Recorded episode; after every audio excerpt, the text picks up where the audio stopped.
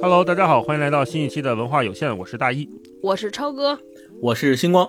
本期节目由乐福斯集团及旗下杰士邦品牌特约赞助播出。在防癌事业上呢，乐福斯集团和杰士邦不仅能够提供大家熟知的安全套产品哈，还有艾滋病相关的体外检测试剂，用来帮助大家更便捷地识别患病风险。他们从世界级大型赛事的安全套捐赠，到全国范围内和疾控中心等机构合作，进行近百万套的安全套大派送等防艾公益活动。乐福斯集团和杰士邦品牌都身体力行，不遗余力地支持在全球的艾滋病防治事业。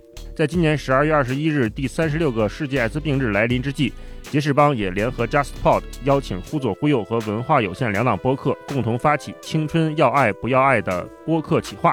后面这个“爱”就是方兴未艾的“爱”哈。嗯，对对，我们来一起跟大家聊一聊一本我们好像早就应该聊过的书，嗯啊是来自王小波老师的《沉默的大多数》。对也和今天的主题相关。那我们可能会通过一期节目的时长哈，陆续的跟大家一起聊一聊我们对“沉默的大多数”这个名词的理解，这本书带给我们的启发，还有我们到底是怎么面对开不了口、讲不出来沉默的这个具体的困境的哈。对，我们一开始呢，就从这个书名入手吧。啊、就总有一些书是我觉得咱们应该聊，甚至我都会反问自己：哎，咱们没聊过吗？对 那王小波老师的一系列的书，像《黄金时代》《红福夜奔》啊，《沉默的大多数》这种杂文集，我一直都以为咱们应该早就聊过了，但是迟 迟都没有碰。嗯嗯哼，这个对我来说可能是有一个个人经历的相关哈。嗯一是我记得我小时候我还不太识字，可能就小学的时候吧，我就记得我们家有一套王小波全集，那是我爸看的，啊，哦，老版的是白绿相间的一个封皮儿，还挺厚。嗯那会儿我就说这个人是谁？为什么写了这么多书？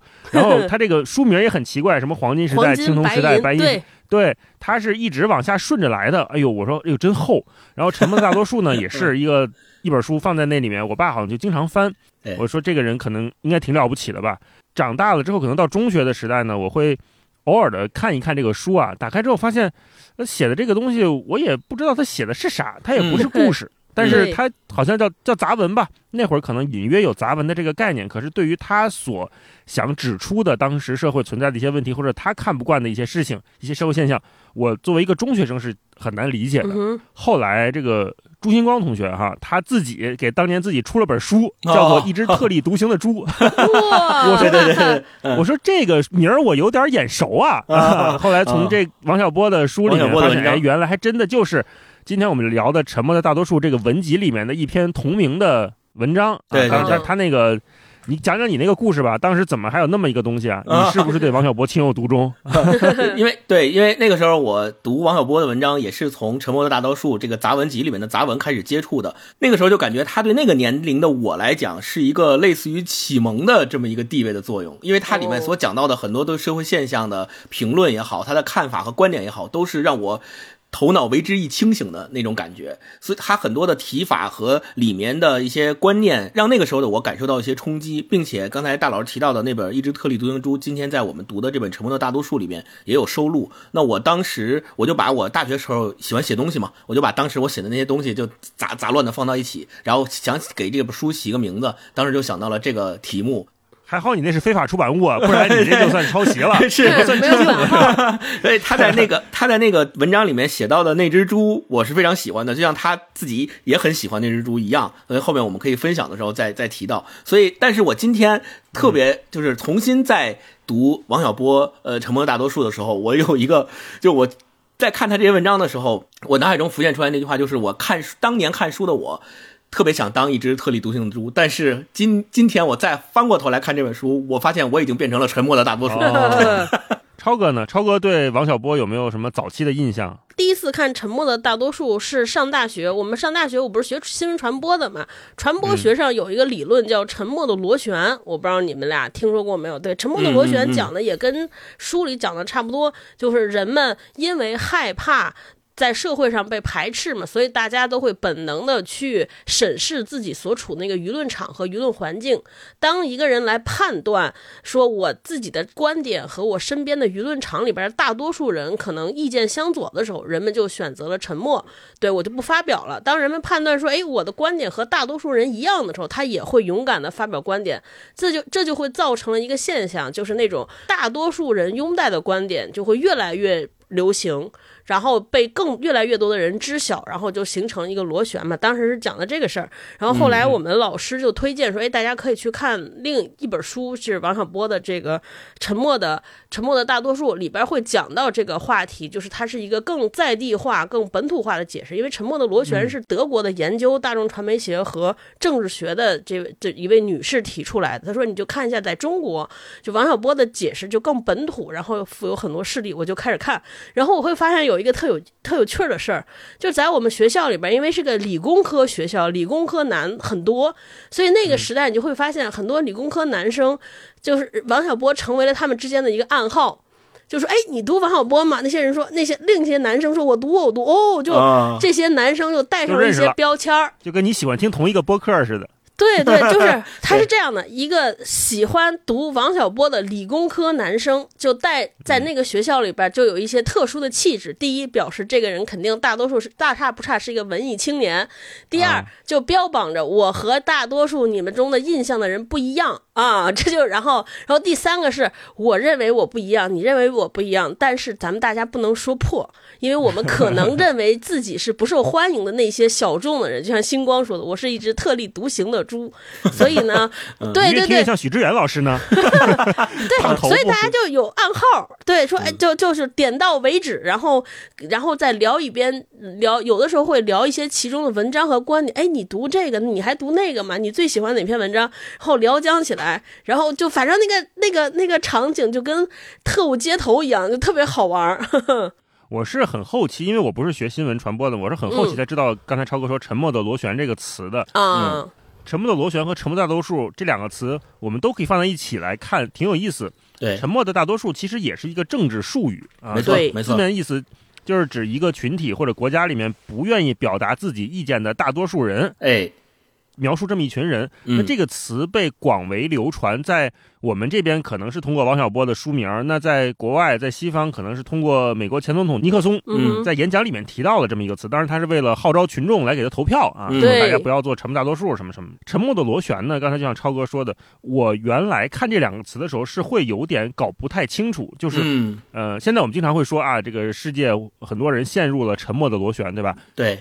一个人他注意到，就是我的意见跟大多数人不一样的时候，我就不说话了，我就更加的内向了，我就一直还有一个没想明白的事儿啊，就想问问你俩的沉默的螺旋是指一个人他跟大众不一样，那他就越来越沉默。那沉默的大多数跟这个事儿是不是反着的？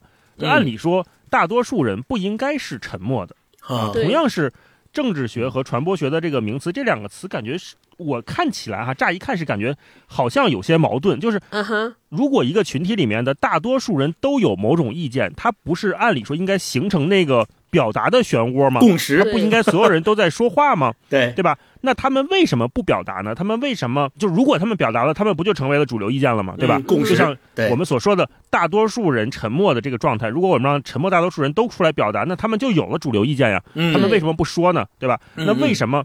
变成了沉默的大多数的螺旋呢？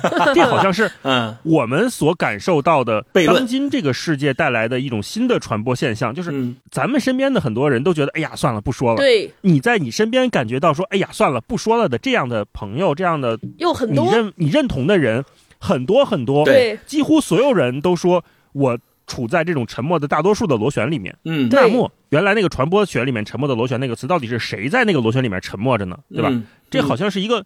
有点矛盾，我我没太想清楚的事儿，行吗？嗯，这个样本的差别跟人数的多寡其实关系不大。你们提到沉默的大多数和沉默螺旋，让我想到我是第一次接触沉默的大多数这个概念的时候，我是留另外一个概念叫幸存者偏差，这两者之间的关系来得到的这个关联。就是大家知道，幸存者偏差也是一个样本的误差，它选择的就是说，当你过度关注那些被幸存下来的东西的时候，你就会忽略那些没有幸存的，或者是因为种种原因没有办法被观察到的那些。样本，于是你得出的结论就是错误的。有一个非常简单的例子，就是当时飞机嘛，很多飞回来的飞机发现那些弹孔都留在那个翅膀啊什么这些地方，但是发现油箱那个部位的好像非常少，所以大家就说哦，我们要加强这个防备的话，我们应该给翅膀这些地方弹孔多的地方加强这个防备。但是这个时候，这个时候有人专家就出来说了，这个是不对的，相反，你应该给油箱加防备，因为被打中油箱那些飞机都没飞回来，你飞回来这些飞机都是幸存者，你看到的，对，你看。看到的样本是错误的，你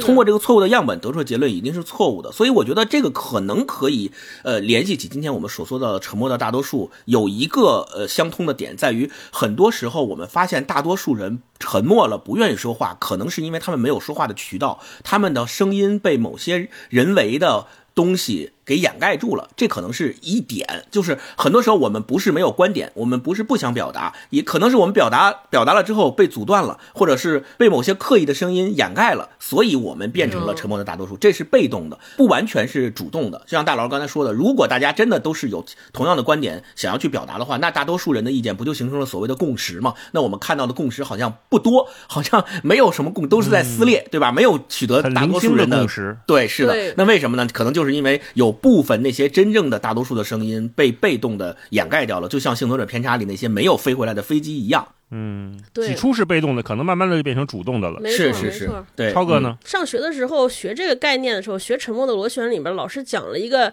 讲了一个关键词，让我印象特别深，现在还记得，二十多年了，毕业还记得。就《沉默的螺旋》讲这个理论的时候，它里边引用就作者引用了一个调查报告，当时他调查的是，因为这本书应该是。一九七几年，反正二十世纪七十年代做这个的研究，当时他研究的就是同时代的一次德国的选举，当时德国就是两个党在角逐嘛，具体哪两个党我忘了，两个党在角逐，就实际上在暗底下做民调的时候，支持率都一半儿，都是大差不多，差不多嗯势均力敌，反正是谁都有获胜的可能。但是，就其中有一个党的人，就他们认为，就这些另一个党的支持者认为对方可能获胜。就比如说，我其实本身是想投给大一的，但是你采访我的时候，认为说谁能赢呢？我就认为，哎，我认为星光能赢。结果最后就会到最后临投票前一天，就会发现认为星光能赢的人居然占了大多数。最后直至于很多人去投票当天，本来想投给杨大一，也投给了星光。哦，所以这里边有一个特别重要的，就是特别重要的概念，就是我认为我是少数还是大多数，这个认为很重要。我觉得很多人我们都是被这个认为这个事情裹挟了。比如说过去，因为他写的这本书的年代是在大众媒体时代，在大众媒体时代，其实拥有表达权利者只是少数的这种大的媒体，比如大的报纸，没错，大的广播、大的电台，然后普通人，我即便和这些媒介的声音、大众媒介的声音和观点是不一致的，但是我无处表达，所以我就认为说，哦，那这些大众媒介应该代表了大多数的意思，那我肯定是个少数人，那算了，那我就认为我的观点是是是少数的。然后到今天，咱们社交媒体的时代，你会发现，我们的。表达意见，大多数的也是会被这些所谓叫大大 V 啊、QL 所代表。就我们认为，我们每个人都有，对吧？咱们仨每个人都有三四个 社媒，但是可能三四个社媒粉丝加起来都不敌李佳琦的十分之一，然后 对吧？别说十分之一，百分之一分之一都没有啊。对对对对对嗯对吧？就全，然后然后李佳琦说一句话，我们认为可能，哎，我我我跟他意见相左，但是但是嗯你你这个时候你的心理动机是什么？说那我能说啥呢？我嗯我这个微小的声音也不抵干不过呀，那算了，我就不说了。所以我觉得就是。对，很多时候的不说或者是个少数是来来自于说，我认为我是少数，就认为这个事儿就特坏事儿。哦是是是那我们有办法确定我到底是多数还是少数吗？还是说这个问题已经变成了现代社会的一个普遍的困境？这个我觉得判断自己到底是多数还是少数，这个问题特别难。难就难在我举另外一个例子，就是我知道发个投票，对就是我我们说沉默的大多数这个事儿，你之所以它特别难，在于你看在西方社会有很多专门做民调的公司，他们专业就干这个的，他们通过很多统计学、概率学的东西去统计说美国大这次总统大选谁能赢，谁能谁能输，对吧？包括统计最简单那电视这个收视率，咱们看的那些电视剧，哪些收视率高，哪些收视率低，他们背后都有一整套专业的操作手法去确认这个数据。但是你说这个数据得出来结论之后，它是不是就真的代表了？所谓的咱们所说的大多数人或者是少数人的那些意见呢？我觉得可能从科学的原理上可以说明一些东西，但我觉得不也不完全。就是我举个举个例子，比如说刚才超哥提到了互联网有了社交媒体以后，咱们人人都可以通过自己的手去给每一条消息去转评赞，对吧？那我们说这些转评赞，你看一个东西它数据很高，你看一条微博数据很高，在这个微博或短视频数据很高的背后，是不是存在所谓咱们今天聊到的沉默的大多数？大多数对对对因为真正给这条视频点赞点出十万加以上的这些人，他也许并不是，就是真正给这些视频点出十万加的那些人，他背后可能有更庞大的百分之九十的人都没对这个视频做出任何的反反应或行动，他只是看了看了就划走了，但他也给这个视频增加了数据，增加的是播放数据，但不是所谓的热度和短评赞的数据。尤其是这种现象会涉及到涉及到明显正负评价的场景的时候，这种现象特别。特别明显，因为在互联网公司，我们做运营的时候就特别关注这个事儿。有些时候我们会说，哎，我发布一个东西，这个东西大家评论很多，然后讨论的很激烈，呃，点点赞的人也非常多。但是我们要再进一步去看，对于每一个利用互联网的人来说，对于一条消息，你点赞的原动力是明显高于点踩的，所以。在哦 Facebook 上，真是就基本上还有包括哦微信，包括现在短视频的平台，基本上没有点踩的那个选项对，只有赞。对这个原因可能有三点，第一点就是点赞行为本身它就不只包含一个意思，就有很多人他把点赞当成是看了。就我看了，于是我点个赞，啊并不是因为我真的赞这个事儿啊，这是第一点。第二，第二点是在某些文化传统里，尤其是在中国的文化传统里，点赞这件事儿是被提倡的，就能点赞尽量点赞，别扫别人兴，别给人点彩。对，送人玫瑰，手有余香肉丝对嘛，没对吧？错，所以很多人都喜欢点赞，这是第二。第三点是，所有可能参与点赞的这个人，他们加一起的数量，可能也远小于看到了这个消息但是无动于衷的人，也就是咱们说的沉默的大多数。嗯所以这三个因素叠加起来，你会发现，如果你的论据是，哎，我这条视频点赞数超过点踩多少多少了，或者是我的点赞数达到了百分之多少，你得出来这个结论很可能就值得怀疑，是不是因为沉默的大多数没对你这个视频做出任何反应？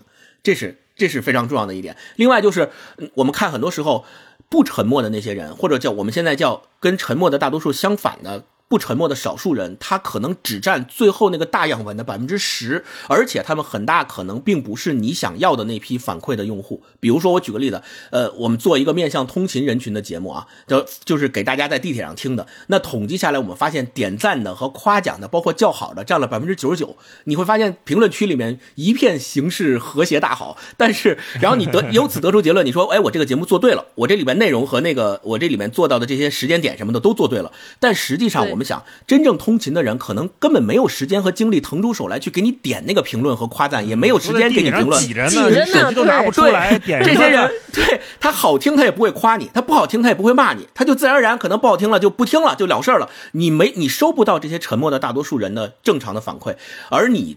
判断你这个节目做的好不好，是通过那些少数的有时间精力给你回复的人，但他又不是你想面对的那些通勤的人人群，这就是非常悖论的互联网的这些产品的一个特别有意思的点，就成为就这些人，呃，就所以说我们如果说是依靠不沉默的少数人得出的那个结论，那势必就会产生一些大的问题。刚刚星光说这个，我我想起来一个事儿，就是我们很多人当意识到我的这个行为会被他人看到的时候，我觉得。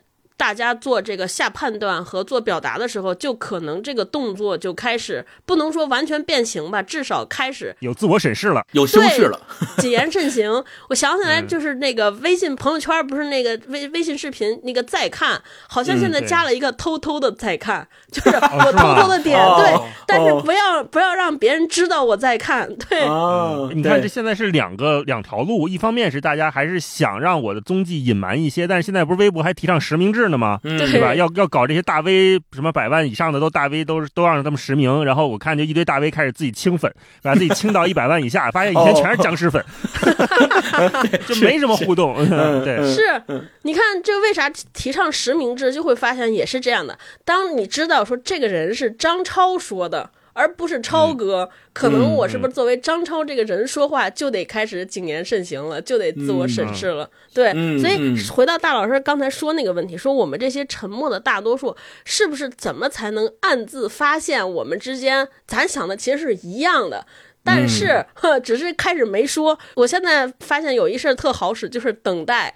就我当时讲《沉默的螺旋》里边也有一个概念叫反沉默螺旋，还是沉默反螺旋，我忘了啊。反正大概就是说，当一方的声音大大大开始无限加大的时候，因为总有人想出来。我们现在的观点叫蹭流量，对吧？嗯嗯，我就是要蹭流量，要在这个所有的热度。对，蹭热度要在这个里边儿，在这个螺旋里边儿更加耀眼，更加被人看到，那怎么办？他势必就会对这些这些事实进行夸大的表达，更加极致的表达，那就会出现翻车的危险。当翻车的那一刹那，大家就会就是这些沉默的螺旋就发现哇，这太不靠谱了，忍不了了，开始开始攻击。这个时候你就会发现，之前沉默的所有人都站起来说哇，我根本不同意这个观点，我甚至跟他们根本不同意他对的时候的观点。然后我们这些沉默的人就会。被看到了，所以就有的时候就是等待，有的时候我会发现，如果当时不急于表态，也有可能最后你的这个态度 就会得到了支持。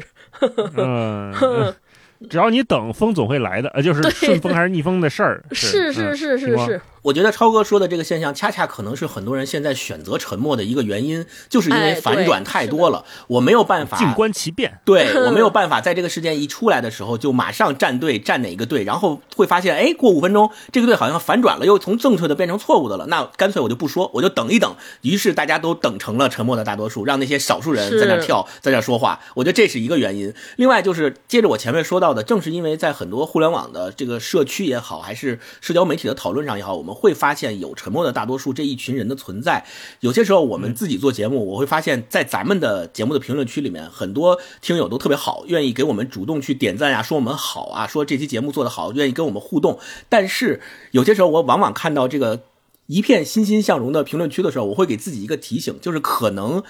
那些以后可能有很多沉默的大多数的听友，对对，听完节目觉得不好，然后就懒得拉搭理你们，不给你们留言，也不骂你们，对，然后很可能他们也不用听完，听听三分什么，对，直接就划过去了，对，也有很多人可能听过听过就听过了就算了，他也不会给我们评论互动留言，反而是现在愿意跟我们在评论区交流的这些朋友，他们是特别积极主动的，就我们第一是。特别感谢他们。第二，我们要想到，可能在这个一片欣欣向荣的评论区背后，有很多沉默的大多数，他们的意见是没有被表达的。这个时候，我们在做节目的时候，就要想到这一点。同时，就是说，我们的节目不要沉浸在说自我感觉良好的泡泡里面，就变成不思进取了。我觉得这个是不对的。这个也是我们意识到这个社会存在沉默的大多数的这个现象之后，给自己的一个提醒啊。对，刚才我们说了这个传播学理论，还有政治学的这些东西，我们往回收一收啊，说说个人的感受。嗯，就是我们在日常生活里面也有很多时刻是我自己有一股劲儿，哎呀，算了算了，不说了啊，就经常会有这种感觉。对，不管是在呃亲密关系、职场、家庭，还是甚至包括在亲密行为的过程当中，我们可能都会有这样的感受，越亲密越。不好意思说，对，是的。我想问问你俩，就咱们都分享分享，有没有你想开口但开不了口的瞬间？然后你对这种瞬间，后来有没有自我的反思或者冲破了这种桎梏？嗯，我先自我剖析一下哈，就是我其实是一个胆子特别小的人，我经常反思自己说，哎呀，刚才我应该说这个话，在会上我应该准确表达这个观点。其实我觉得他们那个不对，banner 设计特别丑，那个标题写的特别扯淡。对对。但是呢，我怕。面试不雅，对对对，对我害怕很多事情。然后我昨天条分缕析的拆分了一下，分析了一下我自己。首先我是怕不合群，嗯哼。其次我是怕得罪某一个具体的人，嗯。再最后我是，我想我应该是怕麻烦，嗯，回避冲突。即便，对我们认为某件事情很重要，某个观点，我想保持它持有它的时候。但是，就像王小波在这本书里面说的，他说：“沉默有的时候是一种选择，是一种生活方式。”是。然后王小波他在这个同名那一篇里面，我觉得他剖析的特别好，就我们完全都可以顺着他的那个思路来反思我自己。嗯，就是他说，对他个人来说，有三方面让他变得沉默。第一个是幼年的经历，第二个是家教，第三个就是天性。他说他天性谨慎是使他变得沉默的起因。对，嗯哼，幼年的经历、家教、天性。这其实是涉及到每一个非常具体的个人和所谓的我们在的这种东方的这种环境下面所造成的统一的人格吧。你看，我们小时候经常会有，对对对，有各种教育的过程，就是家教也好，学校教育也好，都是鼓励我们闭嘴的，嗯，教我们怎么息事宁人的。什么叫宁人？那个宁就是不说了嘛，对吧？对。什么多一事不如少一事，什么少说话多办事，沉默是金，讳莫如深，守口如瓶，对吧？对对对，守口如瓶很有意思。嗯，守口如瓶前面还有两个字。现在我们说守口如瓶，就说这个人嘴嘴很严，对吧？说打死我也不说，这叫守口如瓶。但是守口如瓶这个词，如果往前推，它其实是。在讲修身养性的，他从根儿上是鼓励我们不说的。守口如瓶前面还有两个词，八个字，叫做藏六如龟，防疫如城。守口如瓶。哦，藏六如龟是什么意思？它其实是跟佛教相关。那个六啊，就是六根、六念、六欲的意思。对对对，所谓的六根清净，就是说你要像乌龟一样，把你的六根藏到那个龟壳里面。欲望，欲望，然后收敛你的欲望，这个叫藏六如龟。那防疫如城的那个“意”是意思的“意”，城是城市的“城”，就是。防止有私欲的心，犹如防止敌人攻城，叫防疫如城，都是褒义词，都是嗯。号召我们修身养性这些事。然后最后守口如瓶，说这个嗯。瓶是非常紫密的，非常漂亮的，我们不说 你就修身了，你就高级了，对。吧？祸从口出嘛。这是积极层面的鼓励，对吧？那还有一些恐吓性的，祸从口出，言多必失，对，祸发齿牙，多言招悔，这都是这样，嗯往往往都是这样。超哥刚才前面讲的，就是我们以前的话语，因为话语掌握在少数人的手里面，所以话语代表着权利。那谁不渴望这个所谓的话语权呢？这里面对话语权的追求有主观的，也有不自觉的、被动的。我们掌握到了话语权，你可能就有了影响力，那你可能就有了更多的可能性的东西。但是嗯我们因为在以往的教育过程当中，我们是被告知这些权利是跟你没关系的，嗯这些事情跟你那个普遍意义的爸爸才有关，跟那个普遍意义的爷爷老祖宗有关，跟你这一代人，跟你这个个体是永远没有关系的。你甚至不应该去觊觎那个权利，正眼看那个排位。我曾经就是会把沉默当成一种工具，一种伪装。以往我在不肯承认示弱、不愿意寻求帮助或者不愿意承认无知的时候，我往往会用沉默来伪装自己，就我不说了。我显得自己听懂了，我显得和大家站在一起了，甚至即便我没有听懂那个笑话，我也愿意和他们一起哈哈大笑，说：“哎呀，这个事儿挺好的，不错啊。”那我发现，就像王小波说的，就是沉默，它不单单成为了一种行为选择，而变成了一种生活的态度。嗯那这种态度，当我意识到的时候，我觉得它是有点问题的，就是它会让我变得看什么好像都无所谓了，我对什么东西都没那么在乎了。那最后是不是就变得虚无了？沉默的嗯瞬间，你们是怎么反思自己，或者没反思也可以啊？星光我一般遇到这种情况，大多数都是在呃跟父母的关系里，因为王小波在这个书里面也，沉，这 王小波在这个书里面也提到过一个特别好的例子，就是跟我特别像，就有时候我妈妈对我表示关心的这种方式呢，就让我有些时候接受起来有点困难。就她的这种关心是无微不至的，她特别想让你好，而且是用她认为好的方式对你好，但是可能这个方式。就有些别扭，而尤其是现在我们不住在一起了，就更是这样。他有时候来到我们家，经常会把还把这个地方当成是他自己家。这个时候，在我看来，其实就有一些接受上的不能，就是因为我觉得这个已经 我把我已经把这个地方当成是我我的家了，那我应该有权利和义务去打扫我自己的家庭，而不是让你每次过来的时候过来，我可以好好招待你，我也希望你经常过来看我们。但是你一过来之后就开始指指指点点说这说那，就让我感受到很不好。而但是呢。我又是他亲儿子，我又没有办法，每次他说这个话的时候就直面的去怼他，我不可能在这个时候他一说这个话，我就说你怎么又说这，真烦，就不太可能发生这样的对话，因为跟自己最亲密的人之间不可能直面对吧？所谓面斥不雅，我们不可能去特别不好的 那是同行，那不叫亲人，同行陌路才面试不雅。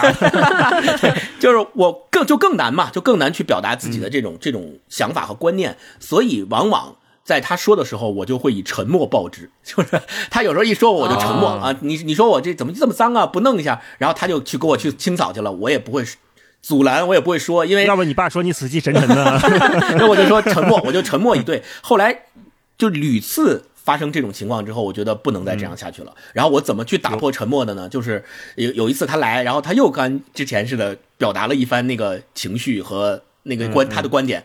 后来我就心平气和了，我就坐下来，我就跟他说：“我说妈呀，我说这个事儿啊，其实我是这么想的啊。我说现在我已经、这个家应该咱们已经分开住了，那既然分开住呢，分 我希望呃，我希望你们两个人呢经常过来，我们在一起这个家庭生活，大家其乐融融的特别好。我欢迎你们来做客，但是呢，我希望你们过来之后也把自己当一个客人。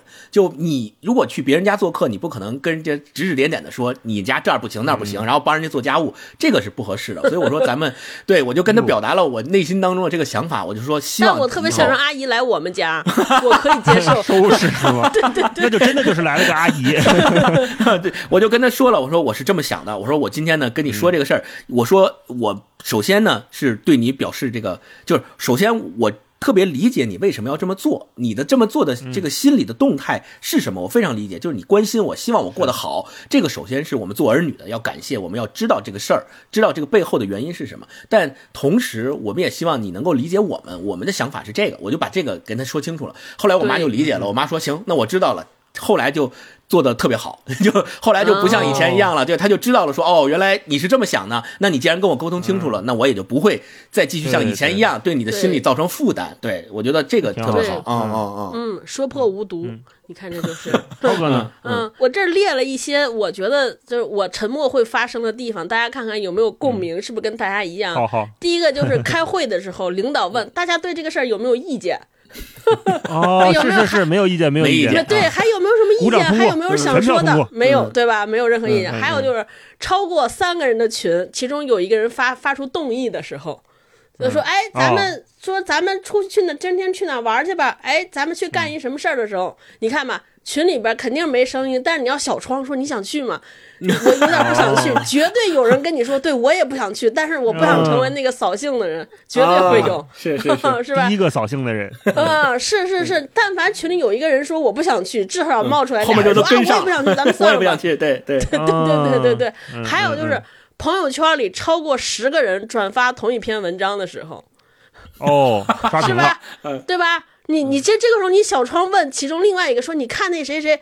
比如说我问星光，你看大一转发那个你怎么看？我觉得，但凡你要开口说我不行，我我不同意那个观点，绝对对方也跟你说，对我也不同意。但他们都那么转，那我也算了，绝对是这样的。还有就是有的时候公众事件发生的时候，然后你会发现哇，这个时候你就自己只能除了关掉手机之外，没有别的选择。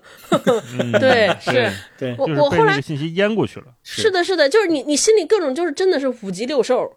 你想出来说点什么，又不敢说，我大家都这么转，你你说这干嘛呢？对吧？但是你又不说，一看这个你又很生气，说妈这说什么呢？凭为什么要这样？就是老大爷看手机的那个表情就出来了，说这都什么呀？怎么回事啊？哎呦！真的就是你除了扔了手机，说干干点别的吧，就真的没有办法。对我我我就每次都在这种时刻，就这种瞬瞬间。后来我有一次我剖析过，说为什么就是你会愿意做沉默的大多数？我觉得很多时候都是受困于我自己心中的某一个固化的声音，或者某某一种固化的经验。嗯，以星光举那个例子，比如说我们所谓叫固化的经验，就是肯定很多时候我不说是来自于我想，我想到以前我和我妈说一什么事儿，刚说两句就谈崩了，急眼了，对吧？所以我默认说我妈妈根本不接受我的这些意见，所以我就选择了沉默，我就选择不说，这是一种固化的经验，对吧？给我们导致的。还有的时候是我们脑海中有一些声音，比如说大老师前面说的那一系列鼓励大家不说的成语。对吧？嗯，对，说说就是说枪打出头鸟啊，什么不要做什么第一个怎么样怎么样的人，这些声音你也不知道是哪儿来的，反正就是老在你脑海中盘旋，你就是觉得哇，这些声音可能是对的。那为什么我们会听信这些声音？我有的时候往里剖析，我觉得就是可能我们本身对于自己的形象也好，或者对于某一件事儿也好，有一个预知的完美的期待。比如说，我们会自己认为说，我什么时候是一个我理想中的人。或者什么样，我想成为一个完美的人，对吧？比如说，我不能成为一个扫兴的人，对吧？我是一个完美的社会角色，我成为一个完美的儿子，我应该不忤逆父母。我成为一个完美的员工，我应该听听听从领导的一切安排。没错，没错，不能成为那个让别人尴尬的人，就是来自于我们对一种理想的执着，还有一种对于过去经验的墨守。有的时候我会发现，你勇敢的打破一次，你会发现根本不是，不就是其实没有。你想象的那么糟糕，对，你就想吧，那天朋友圈十五十个人都在发一个新闻，你说两句话根本没人看 太把自己当回事儿。对，有的时候你真的试一两次，就是你把这个经验过去那个经验稍微洗一洗。你看，比如说星光跟阿姨沟通过一次的时候，发现哎，这种沟通方式被接受了，对他慢慢就积累起来这个信心哦。下一次发生这种事儿的时候，我试试再是不是再沟通一次，没准有起效。这种。就是这种正向的经验累加之后，你会发现，哎，我打破沉默好像也没有什么。我觉得这个时候可能才是那个沉默的大多数，这个这个事情要被改变的那一刹那。这其实也是说，我们社会其实要对无论我们自己还是整个社会环境，要允许这些不同的声音存在，哪怕你不同意，但是也不要成为那个阻碍人家发声的人。慢慢你会发现，哦。当每个人意识到我发声也无所谓，我说一个不对的事儿也也没怎么着啊，我做这些事儿好像也没关系，对吧？领导，当有一个会议上有人说一特不着调的角色，领导说哦，挺好，挺好，挺好，你会发现也没事儿，慢慢的可能这个正向循环才起来。嗯，对，对我我特别同意超哥这个，就是我们今今天在说沉默的大多数，谁是沉默的，谁是少数，谁是多数的时候，我们要想到，在这个社会上还有一条标准叫少数服从多数。但是你要知道，少数服从多数的前提是我们首先要判断清楚，到底这些人的声音是少数的还是多数的。也许他是多数的，但是是沉默的，就他没有表达出他还有一句话说，真理往往掌握在少数人手里呢。对，我也想 说这个。对，所以这怎么办呢？你这完 了。所以在这些观念这种背后，我们要知道，就是他特别特别难以去把握这个事儿啊。嗯 嗯嗯，所以就向自己内心走，对吧？你跟这个社会配合的融洽一些，但是最重要的还是让自己成为一个相信自己的人吧。我觉得王小波他就是一个相信自己的人。他之所以能在这么多的文章里面一直保持着幽默、善良、犀利，就是因为他自己自洽，他相信自己。我觉得我们在这个。嗯，二三十年、三四十年的生活里面，自我的人格树立还没有那么完全的建成，我们还是在通过外界的评价标准来形成对自我的判断。那慢慢的，也许我们都要面临这样的就是形成自我的过程吧。还有，我觉得就是大家不要真的是太把自己当回事儿。就这个不是说我们要自轻自贱。我觉得我我可以跟大家分享一个方法，就我以前看一本书里边说说到，就当你觉得自己被这些负面的念头困扰，你不知道做还是不做的时候，你就把自己就是从内心灵魂中升腾一个第三视角，你就看自己，你就比如说我，你就看说，哎，我就我就比如说我的灵魂升腾出来说，哎，这就是一胖姑娘坐这儿坐这儿跟大家聊天呢。此时她。脑海中可能，比如说，我现在正升腾一个一个想法，说我要反对大老师说的观点，可是我自己在左右说，我这说出去不好吧，对吧？多多不好，撅面吵架怎么办？但是你就再看，说此时杨大一的头脑里边有闪过一千个念头，对吧？我的头脑里也闪过一千个念头，所以没关系，就是大家只是一瞬间而已。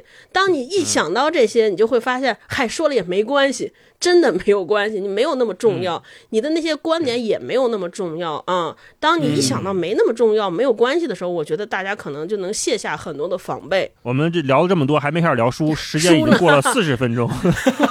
那发现就这个话题真的可能对我们每个人都有很多想聊的哈。我们也欢迎大家在评论区，现在就现在给我们留言说一说。你生活里面那些开不了口的瞬间啊，是什么样的？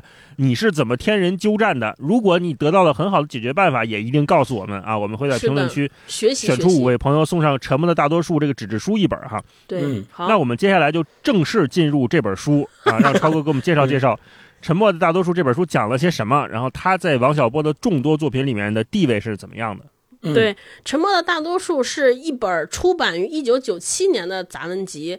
就这个杂文集，可能和我们概念中的那个杂文的印象很接近，就是都是这些评论式的文章，对吧？像我们以前学鲁迅的杂文集，什么投枪匕首式的文章，很多都是这样的。对，然后这里边集结的文章，我自己给它归了一下类，我觉得大概可以分成三类。这三类是根据王小王小波老师本人的这个身份标签，我给他归类的。我觉得第一类。文章可以归类为，因为王小波他其实是一个接受过非常专业的学术训练的一个知识分子，对吧？他在美国求学时候，他的老师就是著名的历史学家许卓云老师，对，所以他作为一名有着专业学术研究经历和背景的这种知识分子和学者，对他发生在自己学术圈子或者叫知识分子圈子里边的一些事情进行的评论，或者他的一些观点的阐释，所以有一些。比如说，他会对当时社会上的一些学术研究成果啊进行这些评论，对他，他觉得这还有一些社会研究的伦理问题啊、方法这些问题，他也有自己的意见和表述。包括他也会这里边有很多文章来评述知识分子的处境和他对于知识分子这些处境的这些思考，还有一些对于文化争论呀、这些民族主义的这些议题，还有这个知识圈里老发生的这种文化论战，他是怎么看的？就大概是这一类的文章，这是第一类。第二类呢，他是作为一名跟咱们一样，因为普通的老百姓，然后对于生活中发生的一些热点的事件或者这种比较。呃，这叫什么流行的观点，或者大众正在发生的一些热议的论论题，或者一些社会特别重要的社会思潮，他自己他自己的一些观点的评述，他的一些看法的发表。比如说，当年因为这是这是一九九七年出版的，所以这里边大家可以看到，对于当时九九十年代中国流行气功热，对吧？嗯 啊，啊，所以他就里边有很多文章在讲说，由气功热引发背后的这对这些什么背后的科学呀，和这种所谓封建迷信之间到底是怎么产生的，对吧？他们会对人有什么不好的影响？大家怎么分辨？还有一些那个时候我也挺惊的。就是有的时候感觉我时代回扣了，就是他他会讲到女权问题，对吧？这也是我们当下一个特别热议的问题，对女权问题了、两性问题了，甚至包括那个时代的，就是人们对于同性恋的这些污名化，还有一些不好的社会思潮，他是怎么批驳的？对，也有这方面的问题。然后第三类就是他作为一位小说家、一位内容创作者吧，他对于一些写作啦，对于文艺作品的一些。他的一些看法和评述，比如说这里边提到了他对于王朔的那些小说是怎么看的，还有一些特别热播的电视剧，我看里边还 Q 到唐明皇，嗯，你们俩小时候看过没有？还有我们？读过的《鱼王》，阿斯对小说，是。是。是是，渔王，还有一系列的这些呃，呃包括这个。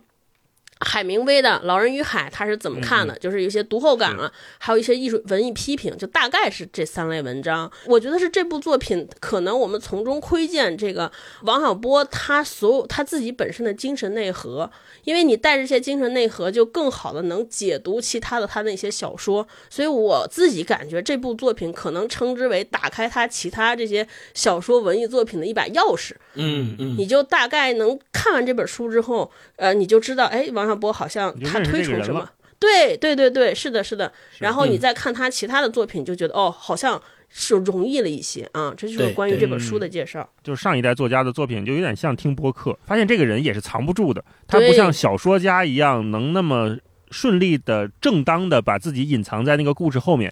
杂文他就是在讲自己的观点，如果是一个人前后矛盾，他很难不露出马脚。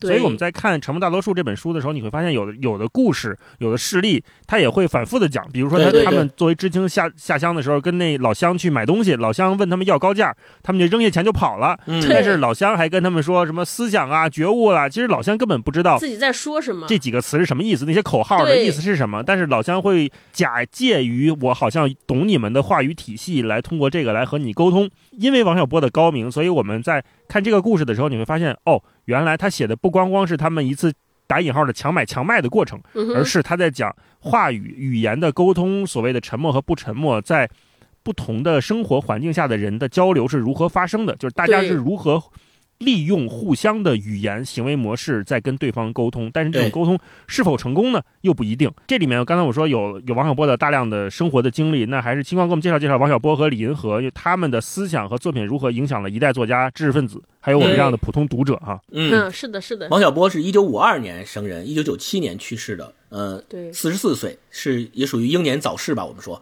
他出生在北京，是中国非常有名的作家。年轻的时候，在咱们今天读的这本书里面，也能看到他提到了很多他的当时的经历，比如说在云南的农场当过知青，也下乡插过队，做过工人，做过老师。他在五二年的时候出生在一个知识分子家庭，他的爸爸叫王方明，是非常有名的逻辑学家。在这本书里边，很多文章他也提到了，他父亲以前是研究逻辑学的，在文化革命。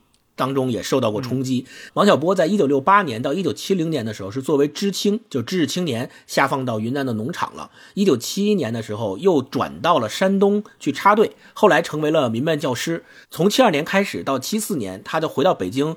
呃，在仪器厂和半导体厂做过工人。那这段工人的生活经历是他革命时期的爱情这个小说的写作背景。我们如果读过革命时期爱情的话，会知道他的背景是以他在这个半导体厂做工人的这个经历来写的。七七年的时候，他和当时在光明日报做编辑的李银河相识了，然后两个人谈恋爱。一九八零年，他就和李银河结婚了。呃，一九七八年的时候，呃，王小波进入了中国人民大学贸易经济系去读本科。八二年的时候呢，他在人民大学一分校，呃，也是当老师。然后这个时候他就开始写咱们后面特别有名叫《黄金时代》这本书。一九八四年他出国，他出国到美国的这个匹兹堡大学东亚研究中心去呃读硕士。后来呢，也是获得了硕士学位。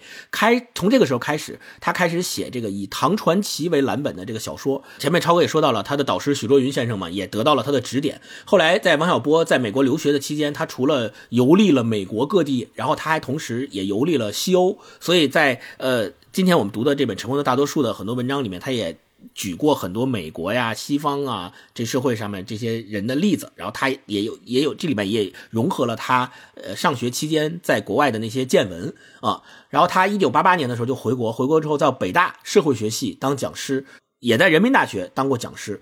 后来呢，他就成为了这个自由撰稿人。他还写过一本电影剧本，叫《东宫西宫》。这个电影剧本还获得过阿根廷国际电影节的最佳编剧奖，而且还入围了九七年的戛纳国际电影节。这个我没看过啊，回来可以找找看过。这个它是一个剧本啊。九七年的时候他在北京逝世了，死因是这个心脏病突发。在他去世之后，他的这些作品，我们今天所熟知的这些作品，才被大家知道，并且被大家追捧。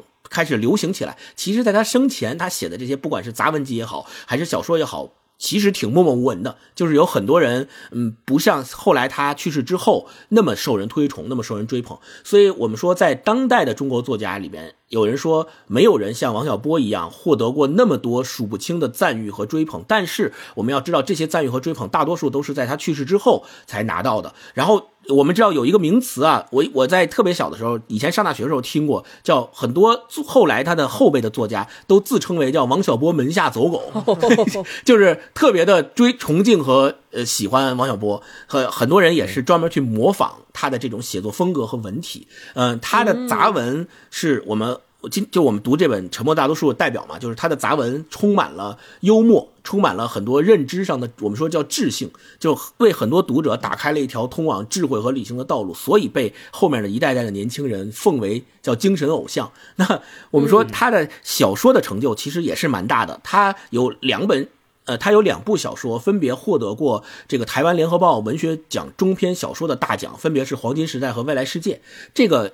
联合报文学奖中篇小说大奖，其实我们在以前读一些呃华语作家或者是呃台湾作家的作品的时候，我们也多次提到过，就是呃这个奖项可以说是华世界华语文学界一个非常重要的奖。那王小波曾经两次都拿到过这个奖。对，呃，我们说这个呃。然后接下来我们说说，就是他的夫人林和，因为在王小波跟呃林和结婚之后，呃林和因为他本身是特别有名的社会学家，也是社会活动家，同时也特别主张这个 LGBT 权利，也是女权主义者，所以王小波他跟林和结婚之后呢，或多或少的肯定受到过林和的影响，所以他也曾经跟林和一起做过有关同性恋的这个调查研究，做过这种田野调查啊。林和前面也说到了，林和他一九七七年的时候在光。《人民日报》做编辑的时候和王小波认识了，然后八零年的时候跟王小波结婚。他在八二年的时候也到美国匹兹堡大学拿到了社会学的博士学位，然后同年回国之后就在这个北京大学呃做这个博士后，同时就开始了他的社会学研究。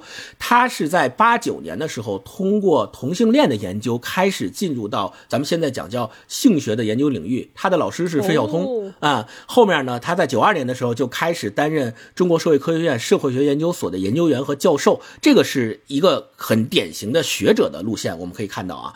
然后，一九九九年的时候，他因为他的很多社会学的调查和研究，被《亚洲周刊》评选为中国五十位最具影响力人物之一。然后，从二进入到二十一世纪之后，呃，他也在很多的场合通过不同的方式提过，就是。认为中国应该承认同性婚姻啊，包括在给两会进行提案啊，还有包括给政协去提案，他都提过很多次。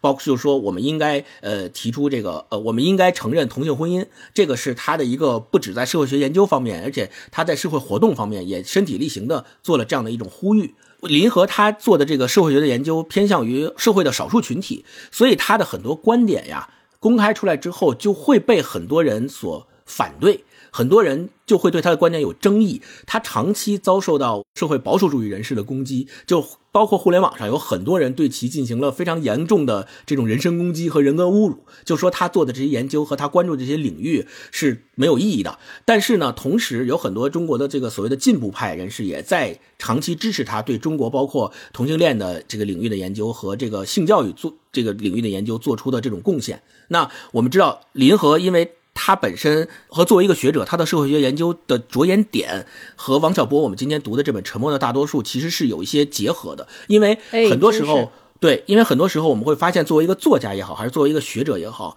你对于这个社会的某些群体的关注是什么？你怎么提出你的关切？你怎么做你的研究？在这个研究之上，你怎么去公开发表你的观点？这些观点之内是否有？详实的科学的依据和支撑。我觉得这个是非常重要的。而且王小波在他的这个文章中也一直在强调，我们呼吁的是科学精神，我们要爱智慧，对吧？我们要反对的是愚蠢。这个和李银河的社会研究是一脉相承的。就像南方周末当时评价王小波嘛，说。如果人们觉得王小波特立独行，那么也许是这个社会太不正常了。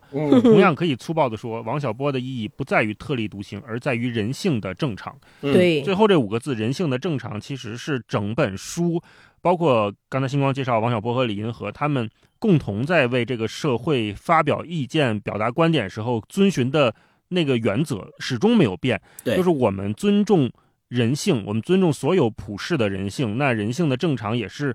在于我们应该去呼吁的，如果某些事情和人性的正常相违背的话，那我们或许可以讨论讨论，是不是这个事情，是不是这个事情原来有些问题啊？那在今天的这本书里面，我们也能看到大量的呃，像一开头，呃，王小波就说他很警惕那种所谓明辨是非的人，不是说辨是非这件事情有问题，而是说迅速的不经任何思考、立场、文化积累的去。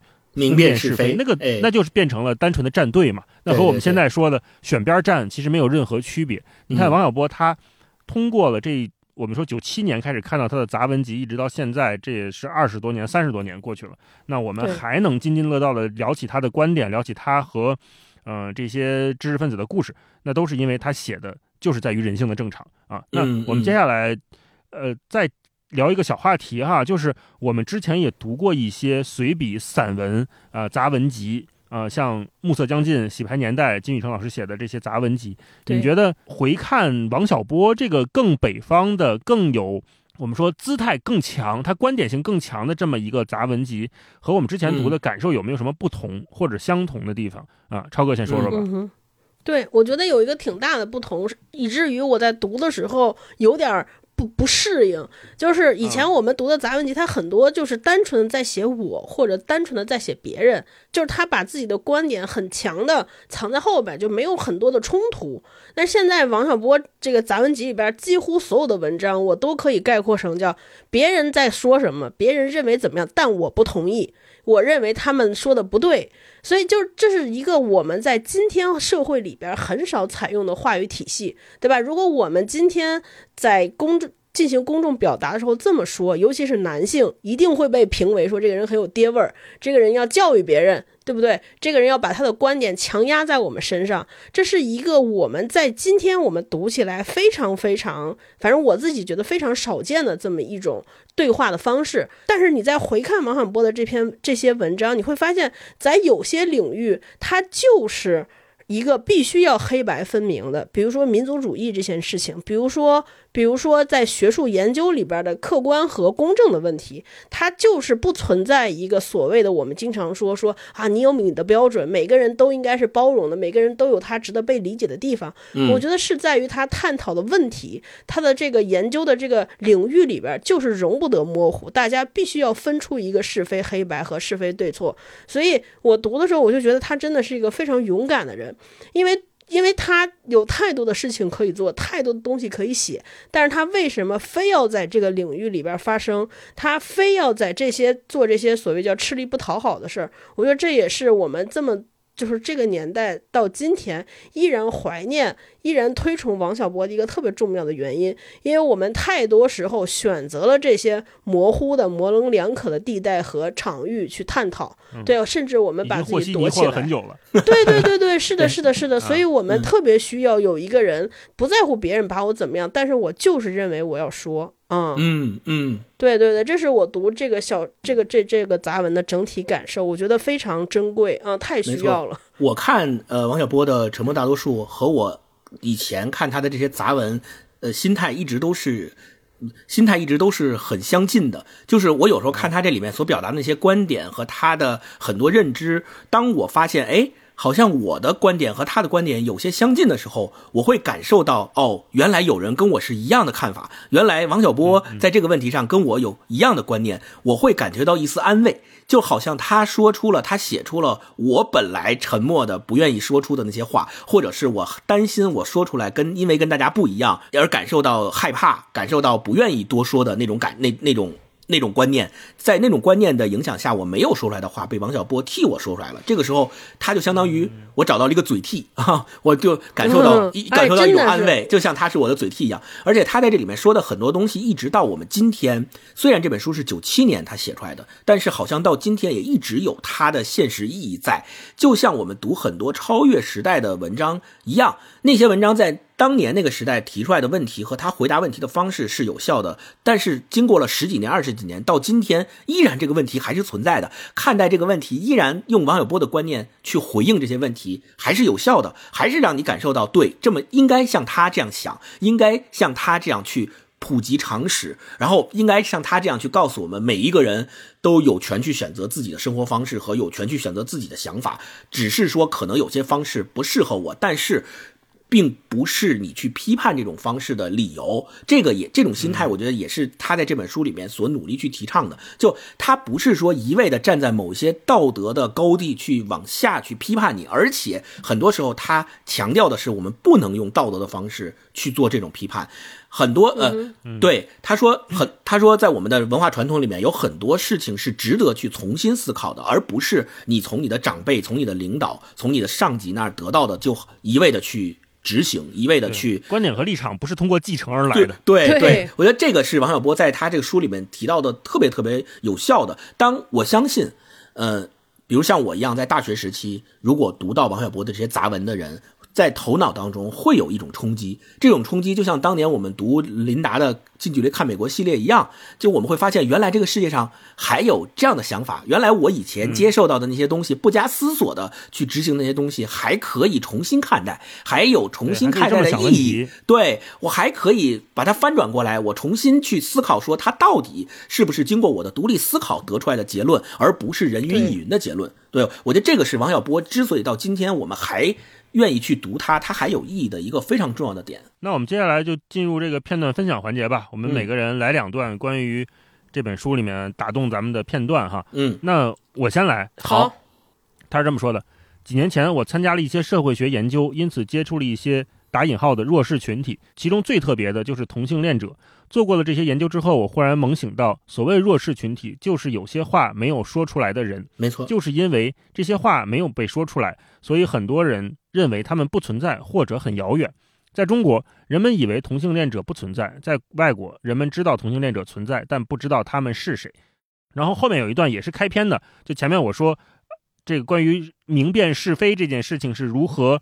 让他觉得警醒的。我第一次看的时候，我没看懂。我说明辨是非，这不是一个 好事儿吗？那为什么如此的批驳他呢？嗯，对对对。然后他是这么讲的：他说年轻时读肖伯纳的剧本《芭芭拉少校》，有场戏给我留下了深刻的印象。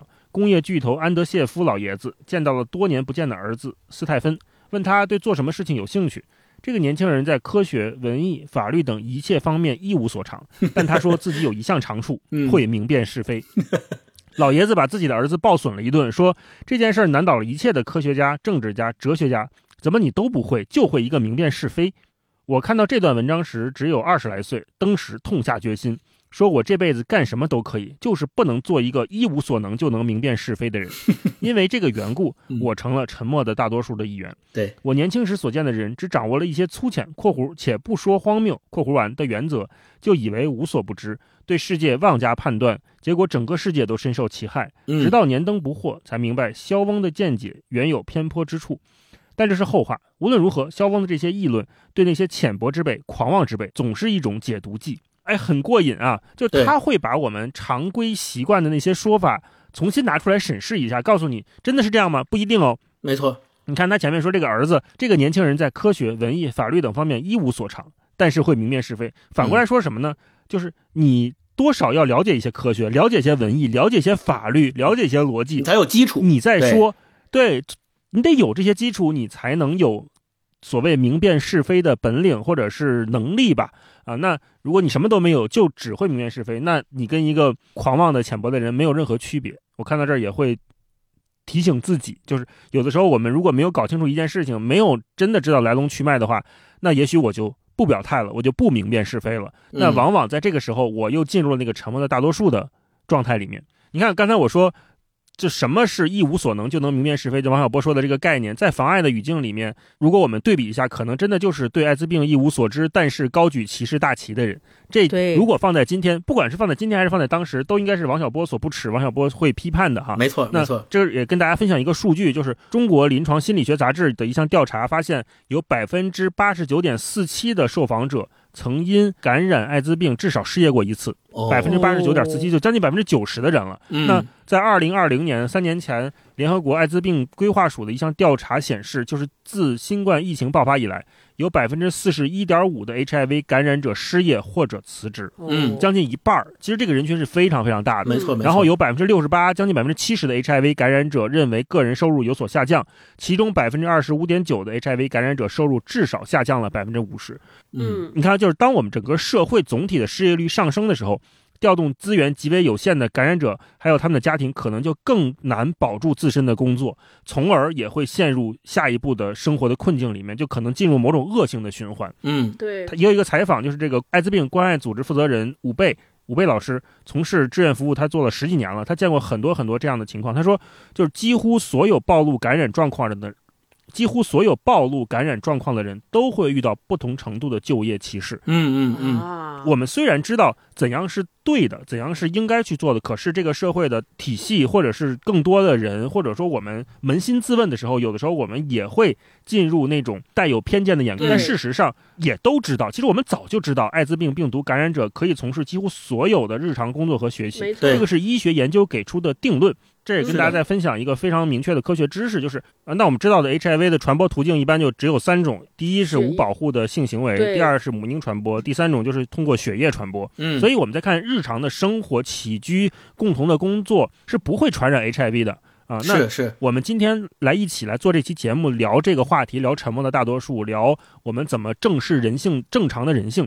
也就是为了让这些我们所谓的沉默的大多数能被看见，这些 HIV 感染者他们在某个层面上有的时候不得不陷入了沉默的大多数，而作为自保的方式。那如果我们的社会能给予他们更多的关注、更多的理性的看待，都不用说说我一定要去真正去爱某个人，没有这么强调，而是说我们用科学的方式、用理性的眼光来看待这件事情的话，就能够意识到这一点的人和主体都有义务不保持沉默，因为。我再引用一段《沉默大多数》里面的引言，王小波是这么说的：“他说，当时我是年轻人，觉得能洁身自好，不去害别人就可以了。现在我是中年人，嗯，在一个社会里面，中年人要负起很重的责任。对，冒号。”要对社会负责，要对年轻人负责，不能只顾自己。没错，这也是给我们三个的提醒吧。就是，我们 作为一个中年人，嗯，对，你是要承担一些的社会责任的哈。嗯，是的，是的。那我先分享这一段，星光来一段吧。嗯，你你看大佬刚才分享那一段，他说的那些数据其实还挺冲击的，因为我们会发现，我们关注的那些点都在于说，现比如说很多人失业，陷入在这个失业的大潮里面，总体失业率在上升，但是我们关注到的那些人，好像跟艾滋病群体的这些人。关联不大，就是往往我们会忽视他们，但其实他们在这个社会整体的下行的阶段当中，他们受到的伤害其实比普通人更多，受到伤害比普通人更大。他们是，他们应该是更被我们看到的，但反而他们成为了现在所谓沉默的大多数啊！我觉得这个现象是是是不太不太对的。就我前面说到的，有些时候我们为什么选择沉默，其实就是因为在面对亲密关系当中，面对亲人的时候，我们很难去。驳斥他们很难去用特别，呃直接的语言去对他们表达我们的观点。这这个例子在王小波的这本书里面也有一个非常好的呈现。他是这么写的：他说这例子的主要人物是我的岳母，一个极慈爱的老太太；次要人物是我，我是我丈母娘的女婿。用老话来讲，我是他老人家的半子。当然不是下围棋时说的半个子儿，而是指半个儿子。他对我有权威，我对他有感情，这是不言而喻的。我家的卫生间没有挂镜子，因为是水泥墙，钉不进钉子。有一天，老太太到我们家来，拿回来了一面镜子和一根钉子，说道：“拿锤子来，你把钉子钉进墙里，把镜子挂上。”我一看，这钉子又粗又钝，除非用射钉枪来发射，绝钉不进墙里。实际上，这就是这钉子的正确用途。细心考虑了一下，我对岳母解释说：“妈，你看这水泥又硬又脆，差不多跟玻璃一样。”我呢，您是知道的，又不是一支射钉枪，肯定不能把它一下打进墙里，要打很多下，这水泥还能不碎吗？结果肯定是把墙凿个坑，钉子也钉不上。我说的够清楚了吧？结果老太太听了，瞪了我一眼，说：“我给你买了钉子，要这么大老远给你送来，你连试都不试。”我当然无话可说。你看，沉默了啊。过了一会儿，地上落满了水泥碎块，墙上出现了很多浅坑。老太太满意了，说：“不盯了，去吃饭。”这这个就是很多，这个就是特别吃饭吧，吃饭吃饭解饭，对对对，解决一切问题。对，这就是很多人不得不沉默之后得到的结果啊。结果就是我家浴室的墙从此就变成了麻子，成了感情和权威的牺牲品。过些时候，我遇到了大舅子，才知道他家的卫生间也是水泥墙，上面也有很多坑，也是用钝钉子钉出来的。他不愿损坏自己的墙，但更不愿意伤害老太太的感情。按儒家的标准，我岳母对待我们符合人的要求，我们对待我岳母也符合人的标准。人就是仁爱的人啊。结果在墙上打了些窟窿，就是这个这一段，我看了之后，就真的是会心一笑。这段放在小说里面也是非常漂亮的一段描写。没错，就是会心一笑。你会发现，很多时候我们对待自己特别。亲的亲人就是会这样的，因为你善良，因为大家都善良，都是为了。都是为了最后那个好的结果去努力去行动，你就没有办法对这个行为去大加批判，或者你没有办法用实事求是的态度去对待这个行为，因为都是为你好。你说你为你好，然后你当面去驳人家面子，就像那个岳母说的一样，说我给你买钉子，就这么大老远给你送来了，你连试都不是。聊的不是一个事儿，对，就说我说妈这钉子钉不进去，他说我这大老远给你拎来的，对吧？对。你你大老远拎来和这钉子钉钉不钉得进去，其实没有其实没关系。是是是是的，我就分享这段，嗯嗯，对，好，嗯，非常有代表性的一段。我看到这儿的时候，就似乎看到了满地的水泥碎块。对 对 对，是是。来，超哥来一段，我来我来分享一段。是这样，我觉得这个他讨探讨的问题。可能是我们现在每一个人，尤其就这这可能是我们现代社会每一个人都现在在公众场域熟识，就是经常见怪不怪的一个现象。我给大家念一下，它是这样的：我认为，在人类的一切智能活动里，没有比做价值判断更简单的事儿了。假如你是只公兔子，就有做出价值判断的能力。大灰狼坏，母兔子好。然而兔子就不知道九九表。哎，这还押上韵了。哼，此种事实说明，一些缺乏其他能力的人为什么特别热爱价值的领域。倘若对自己做价值判断还要付出一些代价，对别人做价值判断那就太简单、太舒服了。讲出这样粗暴的话来，我的确感到羞愧，但我并不感到抱歉，因为这种人事带给我们的痛苦实在太多了。嗯，就是说这个价值判断的事儿，回扣到刚才我跟大老师不是探讨，我说，哎，王小波可能他的书拿到今天，呃，或者说他是一个在今天刚刚发表的，在今天这个时代的作家，我相信肯定会有人说这个人太有爹味儿了，对吧？他太爹了。其实这个爹就是一个价值判断。包括我们现在经常看一些影视或者书籍的评论，大家的经常能看到一个说啊，说这个人这个三观不正，说这个作品，我觉得这也是一种价值判断。我觉得这个价值判断背后其实代表了我们对于很多事情的。很多粗暴化的看法，就是你，你比如说，你说王小波爹味儿，那你接下来，我觉得我这个爹不爹不是我们应该探讨的问题，我们应该探讨的是说，哎，那你认为他的表达方式是有问题吗？什么是更合理的表达方式？或者他的观点有问题吗？我们跟他的根据他的观点来做呃论证也好，或者做这个。争论也好，那包括你看一部文学作品的时候，也是你其实我们可以审视哦，你是说它这个文学作品本身，它的这个讲述结构也好，还是它的内容内容这个。呃，他的影视化语言到底出了什么问题？就我们还回到以前那个常识，叫就事儿论事儿，而不是因为用一句这种说三观不正啊，说这个人导向有问题，或者说这个人爹味儿太重，就把他到底说了什么这件事情完全抛去和掩盖了。对我，我我觉得这是一个非常非常不好的现象。就看到最后，我们大家都没法对，因为这个价值判断，我觉得除了能体现自己的优越感之外，无法对于自己的知识和其他方面有任何的增进，对吧？你说，我说，我说杨大一这个人思想有问题，那除了能显示出我我拥有判断他价值的权利之外，还能说明我什么呢？对，我觉得这种讨论真的是越来越无意义，且这像一个给别人扣大帽子一样，就会让那个被扣帽的人丧失了一切的对话的欲望、交流的可能。对对对对对，我觉得这就是为什么，也是一个为什么会导致人会成为大沉默的大多数的原因，因为大家在进行价值论辩的时候，我是觉得没有探讨的空间的，没有探讨的余地的。对，那只有我们回归到事实本身层面，才有可能展开对话和讨论，才有可能往把这个事情向前推进啊！这就是我想分分享的段落。嗯嗯嗯，这就是有一个前提条件，就是我们到底是为，就是表达我们是为了证明自己，还是为了我们有个共识，就是推动这个社会往前走一点点。没错，如果我们是为了建立某种东西的话，我们都是为愿意通过对话、通过讨论。甚至吵架来为这个社会添砖加瓦的，对，而不是去拆掉一切的东西啊。是的，是的。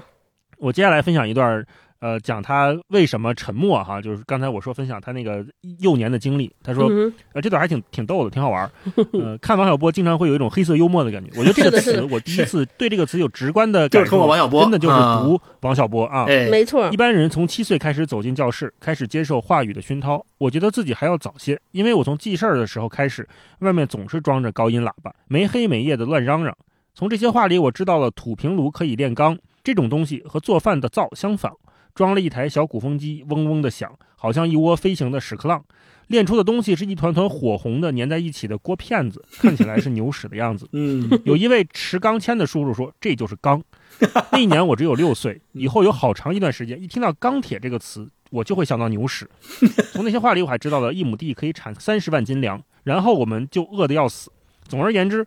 从小我对讲出来的话就不大相信，越是声色俱厉、嗓门高亢，我越是不信。这种怀疑态度起源于我饥饿的肚肠。和任何话语相比，饥饿都是更大的真理。除了怀疑话语，还有一个恶习就是吃铅笔。上小学时，在课桌后面一坐定就开始吃，那种铅笔一毛三一支，后面有橡皮头，我从后面吃起。先吃掉柔软可口的橡皮，再吃掉柔韧爽口的铁皮，直到木头笔杆以后软糟糟的，没什么味道，但是有一点香料味儿，又使我接着吃。嗯，终于把整支铅笔吃的只剩一支笔芯儿，用橡皮膏缠着接着使。除了铅笔之外，课本、练习本甚至课桌都可以吃。我说到的这些东西，有些是被吃掉了，有些被啃得十分狼藉，这也是一个真理，但没有用话语来表达过。饥饿可以把小孩子变成白蚁。这个世界上有很有个很大的误会，那就是以为人的种种想法都是由话语教出来的。假设如此，话语就是思维的样板。我说它是个误会，是因为世界还有阴的一面。除此以外，同样的话语也可能教出很多不同的想法。我从懂事的年龄起就常听人们说，我们这一代生于一个神圣的年代，生于一个神圣的时代，多么幸福，而且肩负着解放天下三分之二受苦人的神圣使命等等。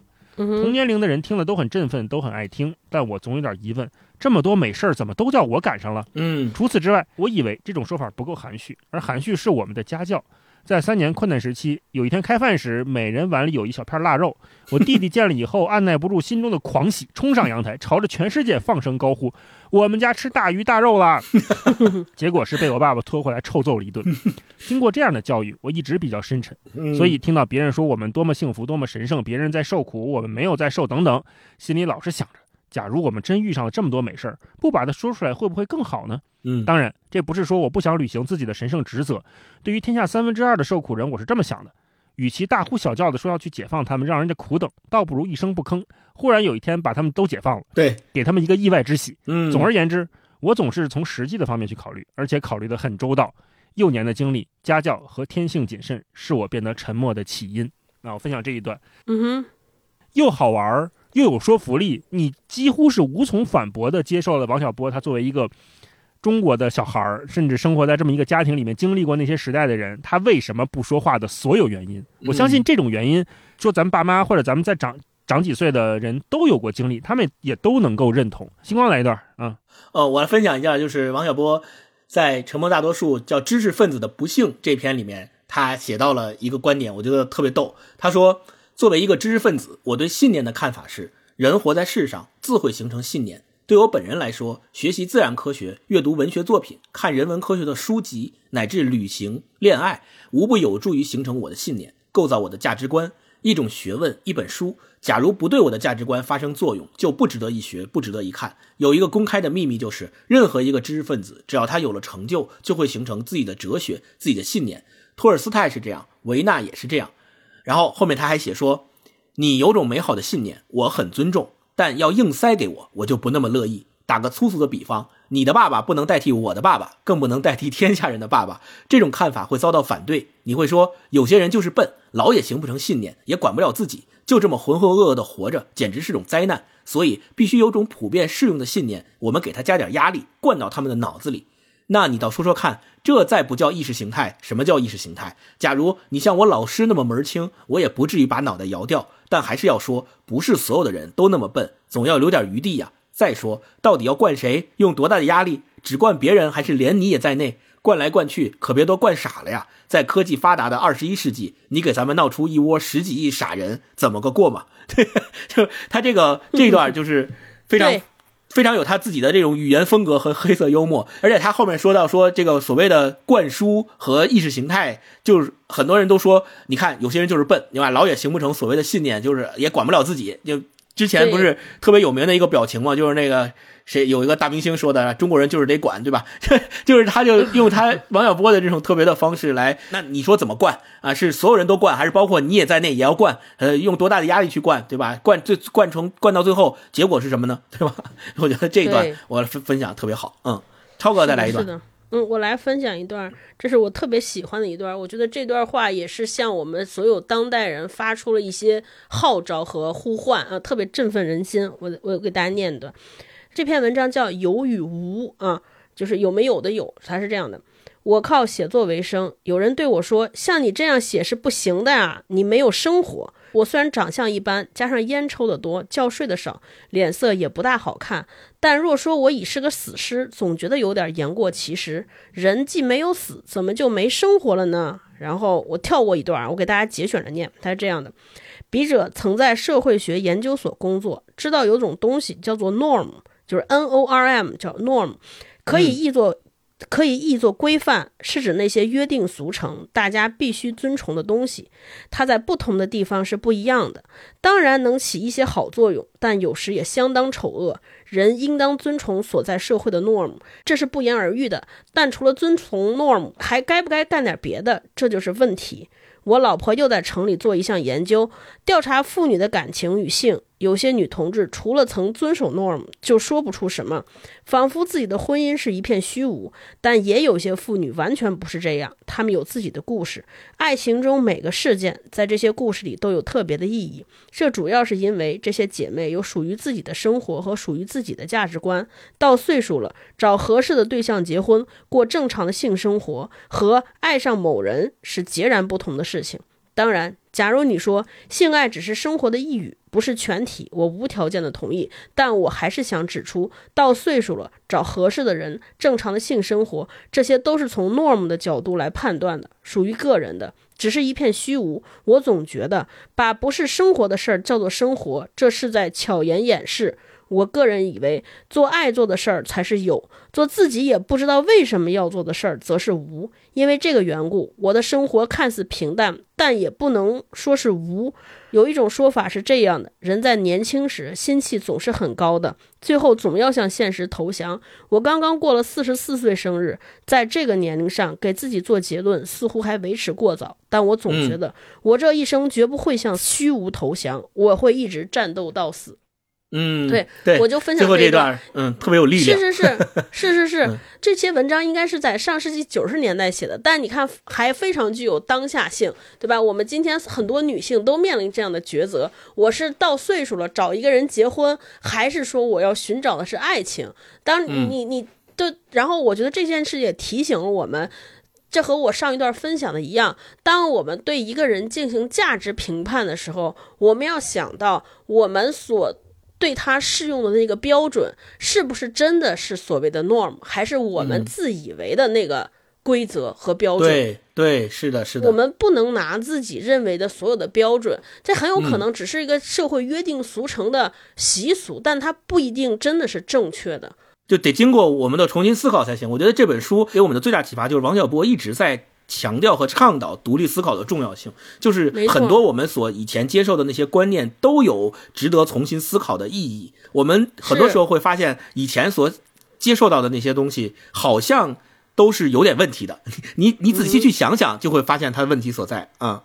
对，我觉得大家都要把每一个问题放置在特殊的前提和特殊的条件之下，包括今天我们很多人在进行一些讨论，甚至上升到论战级别的时候，你会发现大家很有可能。本质的差异就是在探讨那个标准的差差异，对吧？比如说，呃，大家刚才我前面说说探讨电影，说这个电影不好，三观不正，那么你的标准就是说，一部好电影是不是就是要一定要三观正？三观正才是好电影。那我们先应该把这件事情探讨清楚，对，然后再开始才才再开始用它来做一个电影。对一个影视作品、文学作品来做评断，王小波这本书就提醒我们，到底要知道我们说的话到底在说什么，我们谈论的事情本质到底在谈论什么。我觉得这个是一个独立思考的前提。嗯，对对。好，那片段分享完了之后，我们再聊一个，顺着前面的话题再往深了聊一聊哈。当我们意识到了进入了沉默模式，进入了开不了口、难以启齿的模式的时候，那我们要怎么警醒和摆脱它？首先，我们怎么意识到这个事情？嗯。前面我举的那个跟我妈妈沟通的那个例子是一种方式，就是当你觉得这个事情确实对你的生活产生了一些困扰的时候，你可以跟你的，你可以跟对方去坐下坐下来，好好的聊一聊，把你自己内心当中的真实想法告诉他，然后希望能够得到他的理解。我觉得这种方式是一个，呃，我觉得这是一个解决的方式。另外一个就是，我觉得有一点在生活当中的警醒，给自己的警醒是，我相对于警醒自己。不让自己成为沉默的大多数的这种状态，我可能更在乎和警惕的反而是我自己在不沉默的机会和状态的时候，我究竟要表达什么？我究竟能否表达什么？这些表达是否完整、自洽和有价值？就比如说每一次在做节目的时候，可能咱们三个人。都属于那种不沉默的少数了。那这个时候，我们有机会通过做节目这种方式去对外表达我们的观点也好，还是去对外表达我们的见解。我们去共读一本书，我们在这讨论一些问题的时候，我会给自己一个警醒，就是当大家听到了我的这种观点、我的感受，甚至于在这种感受和观点背后能够看到我的价值观的时候，我是否能够对得起和配得上这种表达的机会？这是我常常要提醒自己的。就当我有机会成为。不沉默的少数人的时候，我能否正确真实的表达我的观点？这个是反而我愿意去警醒自己的一点。另外就是，在在这种机会，比如说我有机会成为不沉默的少数的时候，我在发声或者有一点点所谓话语权的同时，我是否能为那些沉默的大多数做些什么？我觉得这也是今天我们做这期节目，尤其是跟杰士邦，呃和乐福斯集团一起在做这期节目的一个意义所在，就是当我们能够。对外去表达我们的一些观点的时候，我们是否，而且同时我们看到了这个社会上还存在很多没有能力或者是没有机会像我们这样对外去表达、去发声的人群存在的时候，就是那些沉默的大多数。那我们这些不沉默的少数人，能否为那些沉默的大多数去发声、去表达那些他们跟我们一样的权益和他们跟我们是一样平等的人的这种方式啊？所以。而且，我认为我不可能在所有的领域和场景当中都有能力或者机会去做不沉默的少数。比如，我们今天做节目，我们可能有一些微小的话语权去表达我们的观点，但我不可能在任何时间都有这种话语权。那就有可能会产生一个现象，就是我也许在某些场景中就是那个沉默的大多数。你也需要别人来帮助。对。对，那当我是沉默的大多数的时候，我也希望被看到，我也希望有那些不沉默的少数人替我发声，希望我的声音被其他人所听见。因此，我们反过来说，在有能力和机会不沉默的时候，我们要想到那些沉默的大多数，尽量的去帮助他们，帮助他们去发声。这个是我觉得，呃，今天这期节目对我而言最大的启发。嗯，超哥呢？我想说两点，第一点就是我们以前在说。呃，我想我成为沉默的大多数的时候，往往往考虑的更多的是别人。我说完这些，我做完这些表达的时候，会收到别人对我怎样的反馈。但我觉得，想要不沉默，想要成为这些敢于表达的少数，我觉得首这个时候更多的要想到自己和和我一样的人。可能这个时候我们就会增加一些勇气。对我来想到，就那个经典的台词嘛，说不说你能不能死，说不死能憋疯。对 对，当你讨论这一点的时候，对吧？我自己希望表达那个欲望和倾诉感，比别人的反馈有的时候更加重要。那这个时候，我觉得就是要表达，而且你要想到，就像星光说的，还有很多人，他们可能不像你一样拥有能表达的能力和能有表达的机会。我觉得这个时候就要想，要更多的想到和。我一样的人，或者可能和我一样的人，而不要让那些和我肯定不一样的人这个事情来念头来困捆住自己。这是我第一个想说的。第二个，我其实想说的是，那些真正拥有表达能力和表达机会的人，其实是要势必更多的要重视自己的表达方式，因为有的时候你会发现一种表达被攻击，很多人并不是在攻击它的内容，只是。厌恶他表达的方式，就比如说我前面说那个，又又说说回到爹味儿这点，对对对，他爹味儿，他当然我觉得是很多人大众的一些苛责，但我认为在表达这件事情上，就是要像就是站在就是上位者。因因为表达者是拥有权利的，是上位者，你确保自己表述的精准性，势必保证自己表达的这个表达的能力和效果。这样的话，你要做一个好的示范，让大家发现哦，每一种表达，每一种声音会不是都要会到受到恶意的攻击，可能才会给其他人以信心，对吧？就尽量减少所谓的噪音的加入，对吧？本来你你你如果很好的表达了之后，大家大家就是。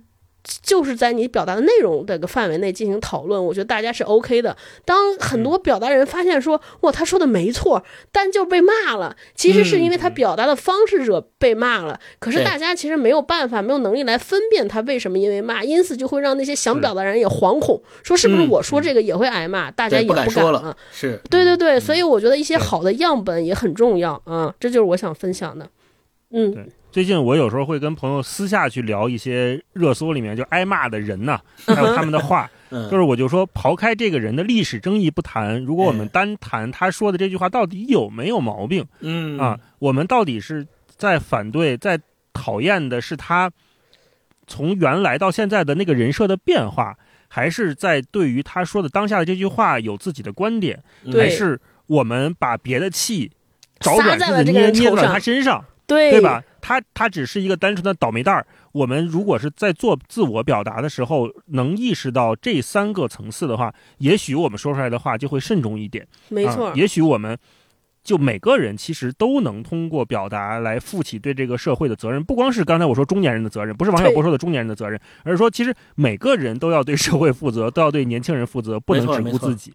那这次杰士邦和乐福斯集团发起的“青春要爱不要爱”，这两个爱不一样。第一个是。关爱的爱，第二个爱是方兴未艾的爱哈。嗯，青春要爱不要爱的这个企划，其实也是意识到了这个所谓的我们说社会责任吧。没错，希望能让艾滋病这件事情在大众传播的领域不那么常提及的事情，也能够通过我们这样的节目让大家知道，放到台面上来讲。嗯，所谓的就是不保持沉默，是让沉默的大多数被看见的第一步。是的，对。除了让我们有机会和大家一起更正确的认知到艾滋病是一个什么样的疾病。不歧视艾滋病患者，那杰士邦和乐福斯集团也更重要的使命是传播正确的艾滋病的防治理念，以及正确佩戴质量合格的安全套，采取安全性行为。这我们知道是预防艾滋病最有效的手段之一。没错没错。那除此以外呢，他们还提供了一种叫做体外诊断剂的方式，也可以用来预防和在非长期性伴侣和性行为之前可以预先诊断，一般就是十五到二十分钟就可以知道结果。嗯，而且它这个。